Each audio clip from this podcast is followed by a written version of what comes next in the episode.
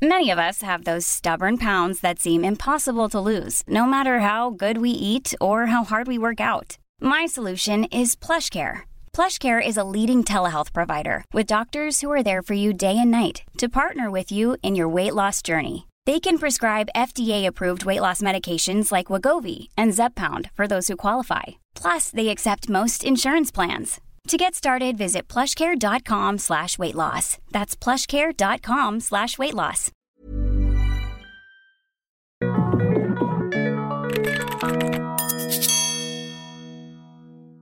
Bienvenidos a este Emprepedia Podcast. Paco, ¿cómo estás el día de hoy? Muy bien, Cristian. Qué, qué, qué diferente se escucha el que tú inicies. Eh, ¿Qué traemos el día de hoy? Traemos contenido, pues, este, un poco ya viejo, pero era necesario platicarlo. Ya. Bueno, pues Paco, no, no, no tengo tu voz de locutor que es tan elogiada eh, por el público de Emprepedia Podcast, pero pues intenté emularlo con ese bienvenidos a Emprepedia. Eso ya es marca, es marca del podcast. Es marca, porque el- si no eres marca, eres. Eres mercancía. Es correcto. Ahí está. Ah. Bueno, esta vez, después de una larga eh, serie de episodios que hablamos de cosas más de merca que de finanzas y de negocios, pues regresamos a temas más financieros, económicos, que mucha gente nos ha preguntado sobre, sobre lo que está pasando en el país.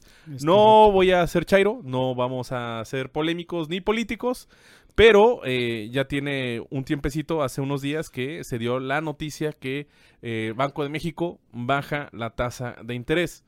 Entonces nos dimos a la tarea como que a, a- a- a explicarles a nuestros alumnos, el- el- alumnos qué significaba esto, porque sí tiene un impacto pues este bastante fuerte sobre, sobre el dinero que circula en las calles. Así es. Bueno, el, el tema de la tasa de interés es una decisión del Banco eh, de México, que es eh, un organismo autónomo, ¿correcto? Correcto. Y eh, lo que está buscando al reducir la tasa de interés es incentivar el consumo. Porque si alguno de ustedes eh, desea consumir más o, comprar ciertas cosas, etcétera, eh, probablemente se puede estar apalancando de un crédito, ¿no? Y esos créditos pues funcionan, el costo del crédito eh, es una tasa de interés. Entonces lo que está haciendo el Banco de México es bajarla para que la gente pueda tener créditos un poquito más, bara- más baratos, que fue punto 25 del puntos base, ¿no? Es decir, de 8.25% a 8%. Mira, dando un, po- un poquito del contexto histórico de cómo se da esto, eh, primero hay que poner el contexto que, que, que hay dos políticas que asume el gobierno como, como un total.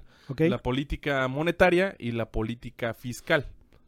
La política fiscal, eh, pues es donde nuestra gran amiga, nuestra gran amiga Hacienda, pues se dedica básicamente a, a- a recaudar dinero, recaudar los impuestos, para que con ese dinero, con esa recaudación, pues el, el gobierno tenga su, su gasto corriente.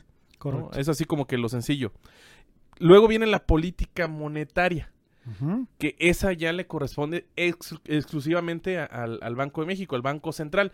Así se maneja en la mayoría de los países, ¿no? Está totalmente autónomo, están separadas estas dos entidades, no hay un no, no hay una entidad o un todopoderoso. Para no la ser juez y parte. ¿no? Exactamente, donde están Ujú. totalmente separadas la política fiscal y la, la política monetaria. Y la política monetaria tiene mucho que ver para cuidar la inflación que, que hay en el país. Recordando que la inflación es este aumento de las cosas, el aumento del, del precio y Del del precio. costo de, de- de los bienes que más se consumen. Entonces, pues al momento de que aumenta esta inflación, se encarece, perdón, el- aumentan los precios, se encarecen las cosas, entonces empieza a complicarse mucho la, la economía de las casas, empieza a aumentar el costo también para las empresas, entonces como que la cosa ya no anda tan bien, ¿no? Entonces, eh, eh, básicamente siempre esta tasa de referencia tiene una versión activa y tiene una versión pasiva, con, con la intención de que, pues así como tú también puedes pedir un crédito, tú también puedes tener un rendimiento de ese dinero que metes al banco. Exactamente. Entonces, lo que tú dices, Paco, si te entiendo bien, es que en estas políticas económicas, sobre todo la monetaria, que estamos hablando de una tasa de interés, hay dos caras de la moneda. ¿no? Exactamente. Quien consume y pide un crédito y quien otorga el dinero que recibe eh, intereses sobre esa tasa. Fíjate que me voy a remontar a mi querido 2008. ¿no?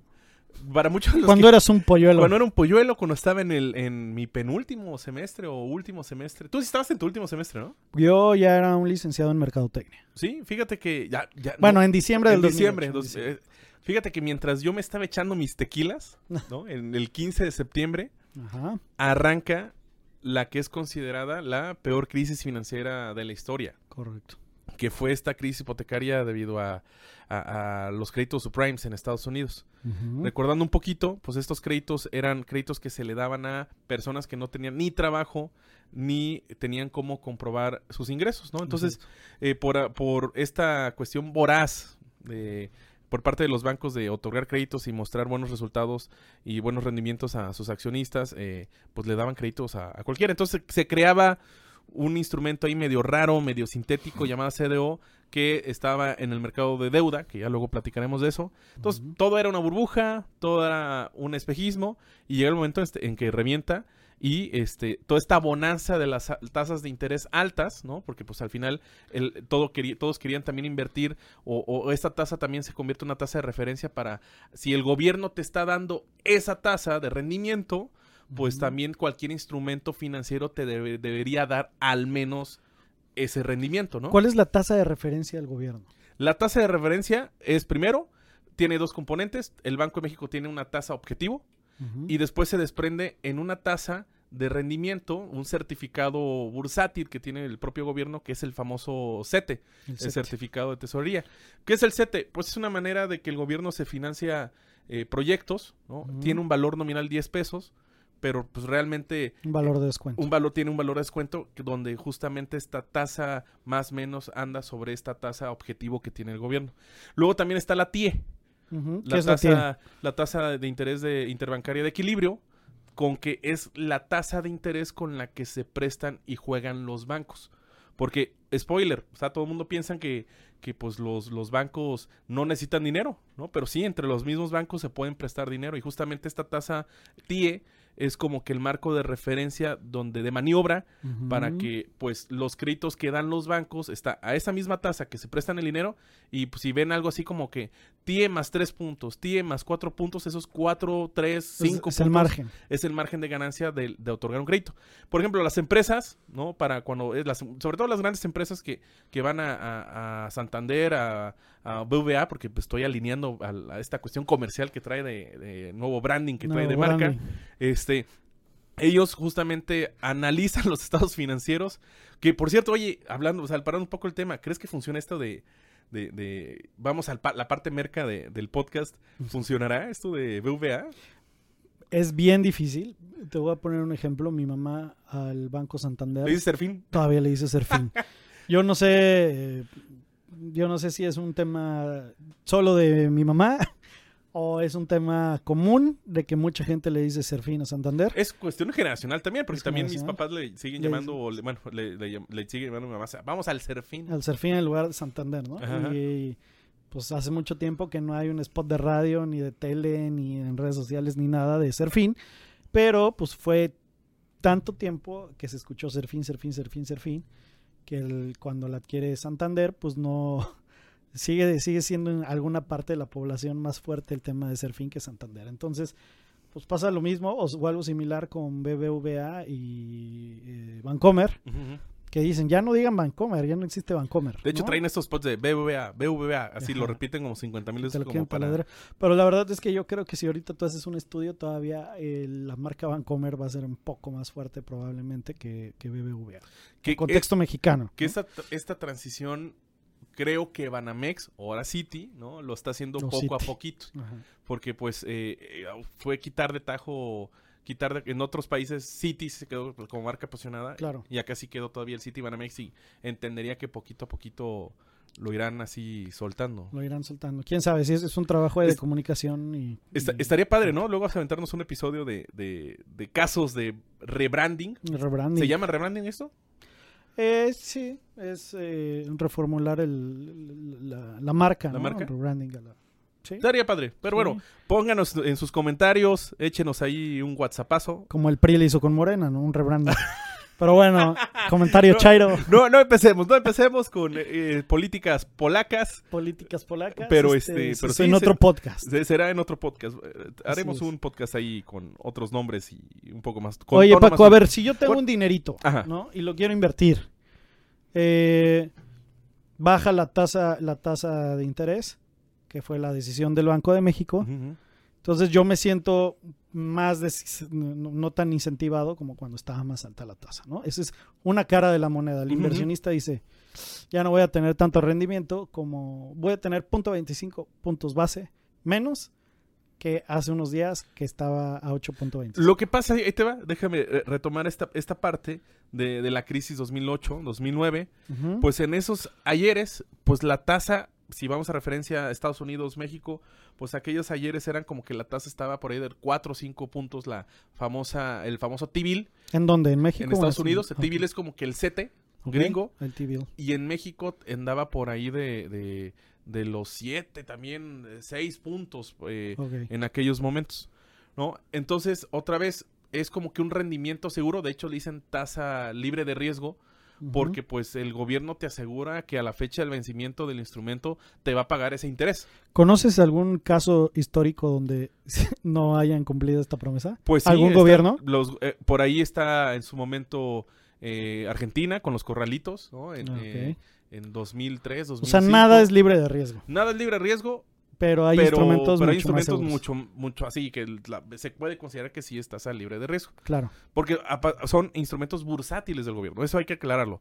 No, pero luego me han preguntado en clases de que, oiga, pero el gobernador de mi estado no le está pagando a sus proveedores. Ojo, no, o sea, es parte del gobierno, pero es otra. Es autónomo. Es proveedores, ¿no? Estos son instrumentos bursátiles que el gobierno sale a lanzar a, por medio del mercado financiero, el mercado bursátil a, a- a los demás. Claro. Entonces, en aquellos momentos, cuando ocurre la crisis financiera 2008-2009, pues las cosas, pues por oferta y demanda, se empiezan a encarecer, ¿no?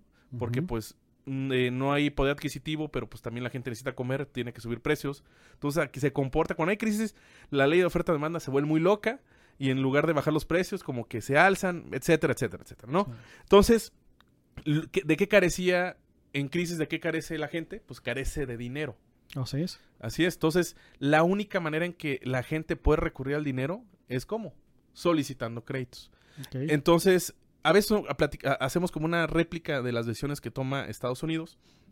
Y en aquel momento la Fed, que es el Banjico, el Banco de México de allá, toma la decisión de poner sus tasas de interés a nivel cero. Que no fue cero, algunas cuestiones ahí es medio sí, pero punto 23, punto 24. ¿Qué motiva esto? Motiva a que la gente ¿sí? vaya al banco, saque un crédito con casi nulo interés, agarre ese dinero, Consuma. consuma y así reactive la maquinaria económica y comercial de los países, ¿no? Porque eh, eh, que Esto fue operado por este Greenspan, se, se llama. ¿no? estaba en su momento, eh, si no me falla, ese era Henry Paulson y luego Alan Greenspan y Bernanke. También este, eh, todas esas decisiones que, que- que son parte Que de... decían que en ese momento eh, los encargados de esas decisiones a lo mejor podían tener más poder que el propio presidente. de Exactamente. Unidos, ¿no? a Por lo que este- implicaba. A este Henry Paulson, que era lo equivalente como al, al secretario de Hacienda aquí en. México, le decían que tenía la bazuca. ¿no? Este, hay, hay una película muy buena, película documental, sí, está, está muy, muy, muy recomendada, que se llama Big to Fail, Too Big to Fail, que, que es de HBO, que habla justamente de estos días eh, de- del inicio de la crisis hipotecaria, donde pues el gobierno podía fácilmente haber rescatado a este banco Lehman Brothers que fue como que el- la, la piececita del dominó que hizo que empezara a caer todo. Claro. Y, ojo, esto es importante, realmente la crisis que tenía este contexto ético eh, de, las de lo hipotecario, Ujú. ¿no? lo, lo- lo- lo importante aquí es que realmente empieza la quiebra de todos los bancos por la caída de, este, de la aseguradora AIG. Porque ahí estaban asegurado, eh, su dinero estaba asegurado ahí, y como quiebra AIG, no había quien pudiera responder a, a las quiebras, y pues así truena todo el sistema financiero a nivel mundial Wow. ¿no? a nivel mundial. Pero bueno, entonces toman como medida bajar las tasas de interés. Entonces se reactiva la economía, se piden, la gente pide créditos para seguir comprando y poquito a poquito este, la gente, el- los gobiernos o, la- o los, o los bancos centrales empieza a subir, a como ven que va reactivándose la economía, empieza a subir las tasas. Porque, ojo, ¿qué pasa también cuando hay mucho dinero en el mercado? ¿Qué pasa? Se genera inflación. Hay inflación. Porque pues el humano es escandaloso, el humano quiere dinero, entonces se aloca y empieza a subir el, el precio de las cosas, conociendo que la gente sí tiene el poder adquisitivo de, de hacerlo. Poder pagar un poco más. Entonces, entonces es por eso que luego empe- empezaban a subir las tasas de interés para controlar la, infla- para controlar la inflación. ¿Por qué? Porque se dice que pues, cuando la tasa es más alta, la gente empieza a ahorrar, porque dice, ay, ya no voy a pedir ese crédito, ya no me voy a endeudar. Ya no voy a ir a este restaurante a pagar con mi tarjeta de crédito esta comida de dos horas y lo que lo voy a pagar a un año sin interés. Bueno, con Exacto. interés, ¿no? Eso, ya lo aprendimos en hace dos episodios que eso no se debe hacer. No te proyectes, Paco. No con me proyectes, no me decisiones financieras. Sí, sí, decisiones financieras. Pero también Por cierto, Gaucho, patrocínanos. saludos a, a, a nadie, porque no nos patrocina. Sí, sí, sí, no. Saludos a Na- nadie. A nadie. A nadie. Este, y, y justamente así empieza a operar las cosas porque pues la función que tiene toda esta junta directiva de gobernadores y subgobernadores del Banco de México es, pues al final son financieros, contadores, economistas, de medir justamente el nivel óptimo para que no se genere inflación, pero tampoco haya desaceleración. Claro. Paco, te tengo la pregunta, una pregunta interesante. A ver, vamos a ver. Eh, yo como inversionista, digamos que soy inversionista extranjero, eh, me, me interesa invertir en México, ¿no? Que, que, que es algo muy importante y muy necesario para que una economía crezca, que Ujú. tanta inversión hay. Eh, entonces, lo que a mí me incentiva a invertir en tu país es qué tasa de interés tengas, que es la que se Sí. establecida por tu Banco de México. Ahí va, ahí va por dos situaciones. Número Sí. uno, vía instituciones financieras pueden su dinero asegurarlo con estas, estos instrumentos, ¿no? Ujú. Quiere decir que, pues, en otro país probablemente su tasa esté a 6, en México está a 8. Pues, ¿dónde te conviene meter Pues a dinero? México. Pues, donde haya mayor Pesos, rendimiento. Mexican pesos. Exactamente. Ajá. También es el marco de referencia para que si hay algún proyecto, ¿no? Pues, el proyecto debería al menos generar esa tasa de interés. La famosa trema, La trema, ¿no? La tasa de rendimiento mínima. mínima a- aceptable o esperada. ¿no? exactamente esperada. Ok. Entonces, eso motiva, cuando la decisión del Banco de México es subir la tasa, eso motiva que también los extranjeros vengan y le metan galleta al país. Pero ahí te va. Lo que, me- lo que está pasando es que yo estoy volteando a ver a México y de repente me dicen, te vamos a dar menos rendimiento por tu dinero invertido. Entonces yo ahí digo, ah, chis, ah, chis, aguas, no me gusta. Pero aparte, ese es uno de los componentes que yo voy a tomar en consideración. Eh, pues las acreditadoras famosas, este, Standard Poor's, eh, Moody's, Fitch, Moody's. Oye, han desacreditado a México, ¿no? Por cuestiones que ellos ven eh, turbias. Aquí es donde ¿no? entra el aspecto político. A ver, aquí viene Orichairo. Mira, hablar. eh, Orichairo. eh, Este, Échale, híjole, Orichairo. Híjole. eh, A ver, a ver, danos, danos tu postura objetiva, sin partidos, sin colores. ¿Qué onda? Creo, creo, creo. ¿Tú tienes otros datos? Yo tengo otros datos. Yo tengo otros datos. Eh, eh, empieza a haber una cuestión más de la confianza hacia el gobierno que a realmente a la confianza del país. Que me van a decir, ay, ¿eso qué tiene que ver? ¿Van las dos de la mano? Sí. Pero quieras o no, el compromiso que tienen los empresarios, el compromiso que tienen los emprendedores, eso es lo que ha sacado, con la fuerza laboral, con la fuerza trabajadora, ha sacado a flote este país. O sea, las cosas iban bien. Ahora, lo que me- a mí, en punto de vista muy, muy personal de Francisco Orozco, alias Ori, es que no se está dando la comunicación adecuada. Y si no te están dando la comunicación adecuada, pues empiezas a desconfiar. Claro. Que es lo sí. que está- ha estado pasando, ¿no? Ok. ¿Y han, ¿Y han cambiado los estatus de las acreditadoras? Pu- Pues siguen dando eh, neutral y para negativa. Negativa y neutral. Va Pero disminuyendo. bueno, aparte esto no es, no, o sea, sí entiendo el tema de la comunicación. Sin embargo, ellos pues son muy profesionales también como para solo dejar la comunicación. Se van a, a revisar datos, se, Ah, van claro. a, se van a hacer un análisis claro, claro. macroeconómico, etcétera y tal, para que ellos puedan llegar a, a un resultado específico. Que también ¿no? tienen lo suyo. También tienen lo suyo. Sí. También en la crisis 2008, pues des- habían dicho que todo estaba muy bien cuando, pues al De final repente, pum. ellos, ellos, ellos, que es la parte normativa que no se ha regulado, ni creo que se vaya a regular, porque pues les pagas para que te den una calificación. Las empresas, fíjense, esta- estas calificadoras lo que miden es el riesgo de no pagar la deuda. Ok. Entonces miden estados financieros, empiezan a, a revisar qué onda con la información financiera y lo que ellos otorgan una calificación respecto a si la compañía puede este, cubrir su deuda, si puede pagar su interés, si puede pagar su crédito. Eso es una calificadora. No califica que esté bien o mal, califica que pueda pagar su deuda. Bueno, que al final del día el poder pagar o no poder pagar es el es la consecuencia de que las cosas están bien o Está mal. bien, exactamente. ¿no? Pero se enfocan específicamente ¿Y a qué ven ahí, por ejemplo? ¿Ven eh, riesgos políticos? ¿Ven temas sociales? O sea, ¿qué, qué, qué- qué variables consideran para poder determinar una calificación? Sí, tienen esta proyección, ¿no? Tienen estos analistas que proyectan justamente sucesos actuales y su consecuencia en el futuro. Esta. Entra aquí esta, eh, eh, me comentan que tengo amigos que están en calificadoras y está esta profesión como que se sabe que existe pero no existe, no se, se, se duermen en una cueva y luego salen, son vampiros, son reales, la- los famosos actuarios, Ok, ok. o que estos, estas personas así... Bueno, que me, ¿sabes qué me decían que es un actuario? Ahorita un actuario es, eh, el nombre sexy de ahora es un, un científico de datos, Un científico de un datos. data science, un scientist, ¿no? No sé qué tan cierto o no sea, pero, pero pues que Pues por ahí va, no, porque porque- hacen, hacen, o sea, toman cierta información para Ellos hacen en el proyecciones, futuro, miden riesgos. o hacer modelos matemáticos que te puedan eh, generar cierta información para tomar decisión futura, etcétera, ¿no? Saludos a mis amigos actuarios, que es uno, pero se me olvidó su nombre. A mis amigos científicos de datos, que también es uno, José Luis.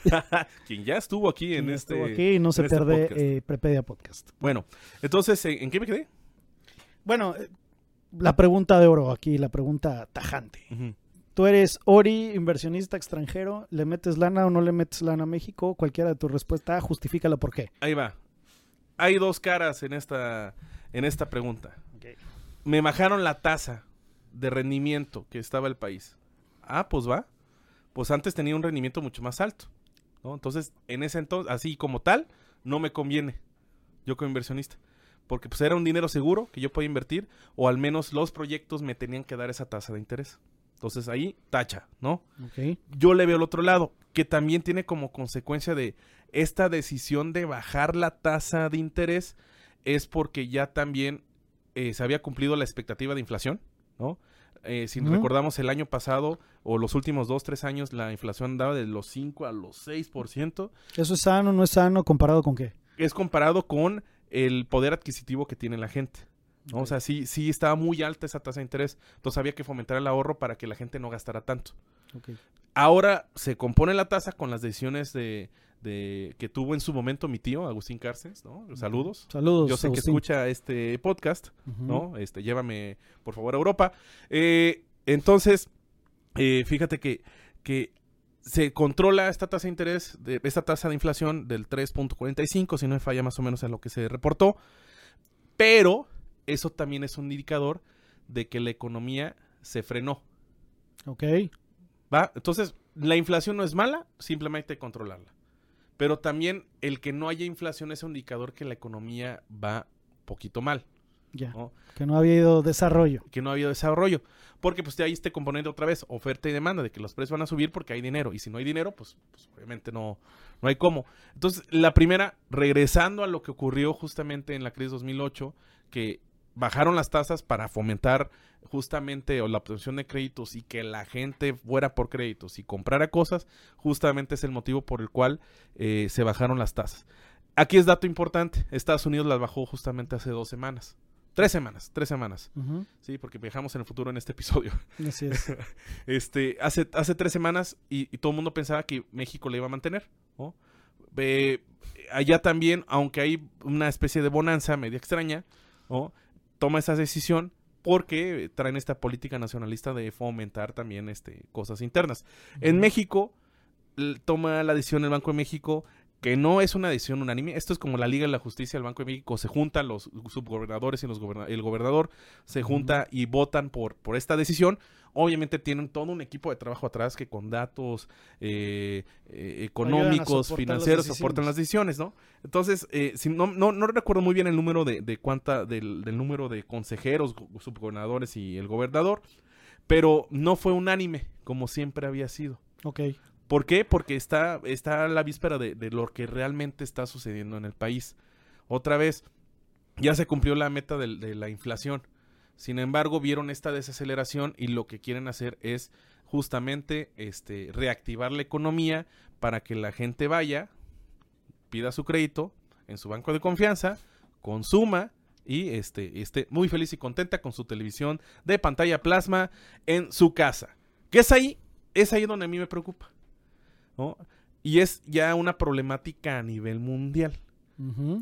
El mundo está muy endeudado.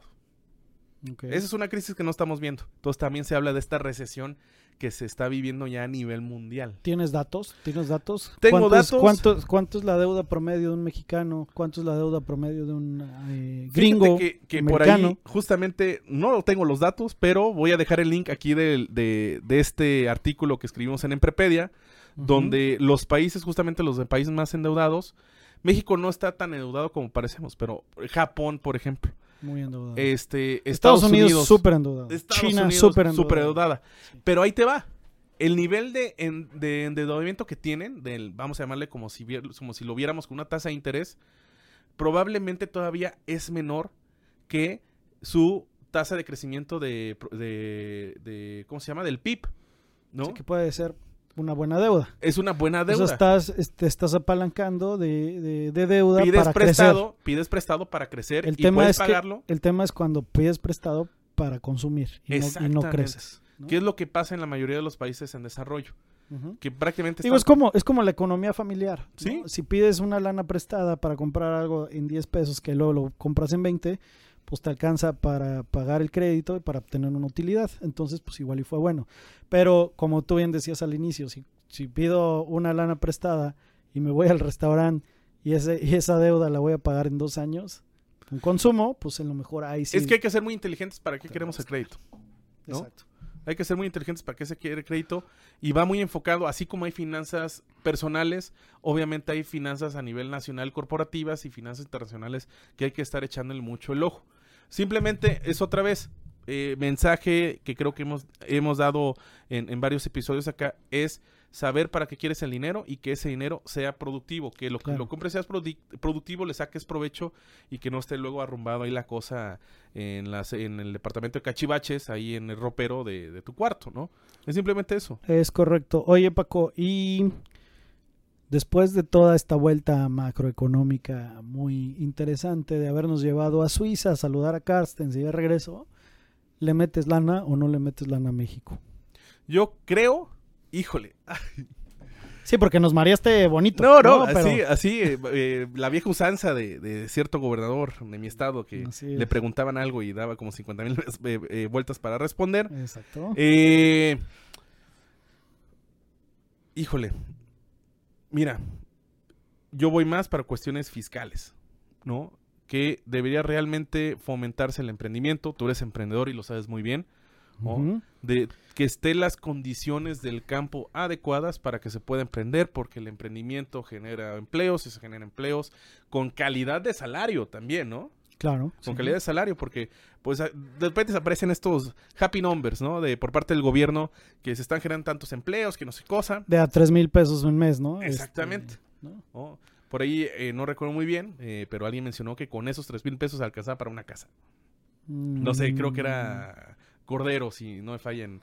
En algún un- momento, ¿no? en un momento, ¿no? Pero, sí, sí, sí. pero pues la realidad es esa, ¿no? Que, que podrán estar creándose empleos, pero se tiene que ver mucho también la calidad con del salario para, para, para vivir. A lo que voy es, va, está perfecta la política monetaria. Está perfecto que estén cuidando la tasa de interés, porque también eso hace que tenga un efecto sobre el, el- el valor del dólar frente al peso, etcétera, etcétera. Pero yo creo que nos deberíamos enfocar muchísimo más en las condiciones eh, fiscales para el emprendimiento, las, la- la- que, que realmente existan estímulos. estímulos para que exista emprendimiento, se genere emprendimiento. Por ahí teníamos una discusión en clase, ¿no? Saludos a mis alumnos de los dos grupos de cuenta administrativa, donde vieron, en la- estamos viendo la fórmula de punto de equilibrio. Ok. Entonces, eh, como bien recuerda la fórmula de punto de equilibrio, como que empiezas punto de equilibrio. Y luego unidades a vender para una utilidad deseada. Exacto. Y luego después de utilidad deseada hay una fórmula para la utilidad neta después, Después de de impuestos. ¿no? Y que hay un factor que es el tax, ¿no? El, el 1 menos T. Exactamente. Entonces preguntan, no manches, así como que, o sea, tengo, de lo, lo que gano previamente, tengo Todavía que, le tengo que vender tantas unidades más. más, ¿no? Porque tengo que pagar un 30% de impuestos y aparte, pues el PTU, el famoso PTU, la, la participación de, los trabajadores a la utilidad, ¿no? pagar, o sea, de los 100 perritos que tenía, 40 lo regalo, ¿no? Prácticamente. Entonces, aquí es que tu negocio tendría que ser, me van a, me van a mandar a saludar a mi mamá, pero tu negocio tendría que ser suficientemente bueno para poder cubrir todos esos costos y gastos fijos, impuestos y la utilidad deseada. Así es. Tendría que ser así. Y eso es planeación estratégica. Pero también que el gobierno nos ayude, ¿no? Eso obviamente. Así es. Porque pues, hay cuestiones un poquito más como que de Estado de Derecho, Estado eh, local, estatal, de, de que pues regresé y fíjate, que está el mismo bache desde hace que se noten, Que se note la inversión de los impuestos, ¿no? Este, hace, hace probablemente un mes, estaba un mes o dos meses, fui a Estados Unidos, estaba por California, renté un carro y ahí estaba manejando. Qué fresa, ¿no? Y, y este, fifi, fifi. Oye, y estaba viendo que hay una construcción constante, hay una reparación constante de carreteras. Yo en el tiempo que estuve manejando no caí en un solo bache, ¿no? Y ponen unos, unos este, letrados que dicen tus taxes trabajando para ti, ¿no? o sea, el gobierno se, se ve que los usa y aparte te lo comunica. Y acá, híjole, pues este, cruzas nada más tantito la frontera y ya es. No, y vaya, esto no tiene connotaciones de colores políticos, sino que esto es para, para, para, todos, ¿no? Y siempre ha sido así independientemente del color. El tema es que, eh, pues a lo mejor eh, tú piensas en, una economía informal, que es mucha de la que compone eh, la economía en México, y le dices a alguien, oye, ¿por qué no te vuelves formal? Pues fíjate que tiene estas y estas y estas ventajas. Y a lo mejor te va a contestar. Lo que platicábamos en el momento del uso del efectivo, ¿no? Porque Exacto, voy al restaurante y dice, por el momento no aceptamos tarjeta. No, claro. Y te, y te, van a contestar, pues, no, porque pues creo que puedo ganar más así. Y dos, si yo pago estos impuestos, la mera verdad es que no los voy a ver reflejados. Entonces, pague impuestos o no pague impuestos, todo va a estar fregado. Entonces, no hay ni siquiera, no hay incentivos eh, fiscales directos o importantes hacia la, hacia la empresa o al menos así puede ser la percepción, y no hay incentivos morales de pagarlos porque tampoco los ves reflejados en la sociedad. Entonces, pero bueno, yo creo que ese ya es otro tema. Ese es otro, tema, pero básicamente el gobierno vía Banco de México está haciendo su chamba. Así es. La otra parte del gobierno es la que debería fomentar justamente al crecimiento y esa es su tarea principal, ¿no? Así es. Esa es su tarea. Pero bueno. Bueno, Paco, pues nos echamos ya una media horita muy sabrosona. Oye, se fue rápido esto, ¿eh? Rapidísimo, como el agua entre los dedos. Como el agua entre los dedos, como jugo en la mañana. Así es. Mi jugo verde. Este, porque andamos muy fit, porque estamos muy fat. Entonces, este, eh, espero que les haya gustado este contenido de una pregunta o, de estas cosas a veces como que normalmente los medios tradicionales o o los medios de comunicación como que lo explican todo así confuso, gris, confuso, gris, como así. Pero ¿por qué debería de escucharnos la audiencia, Paco? Porque aquí todo te lo explicamos con, manzanitas. ¿eh? Nos vemos. Ah, qué buena manera de cerrar. Adiós. Bye.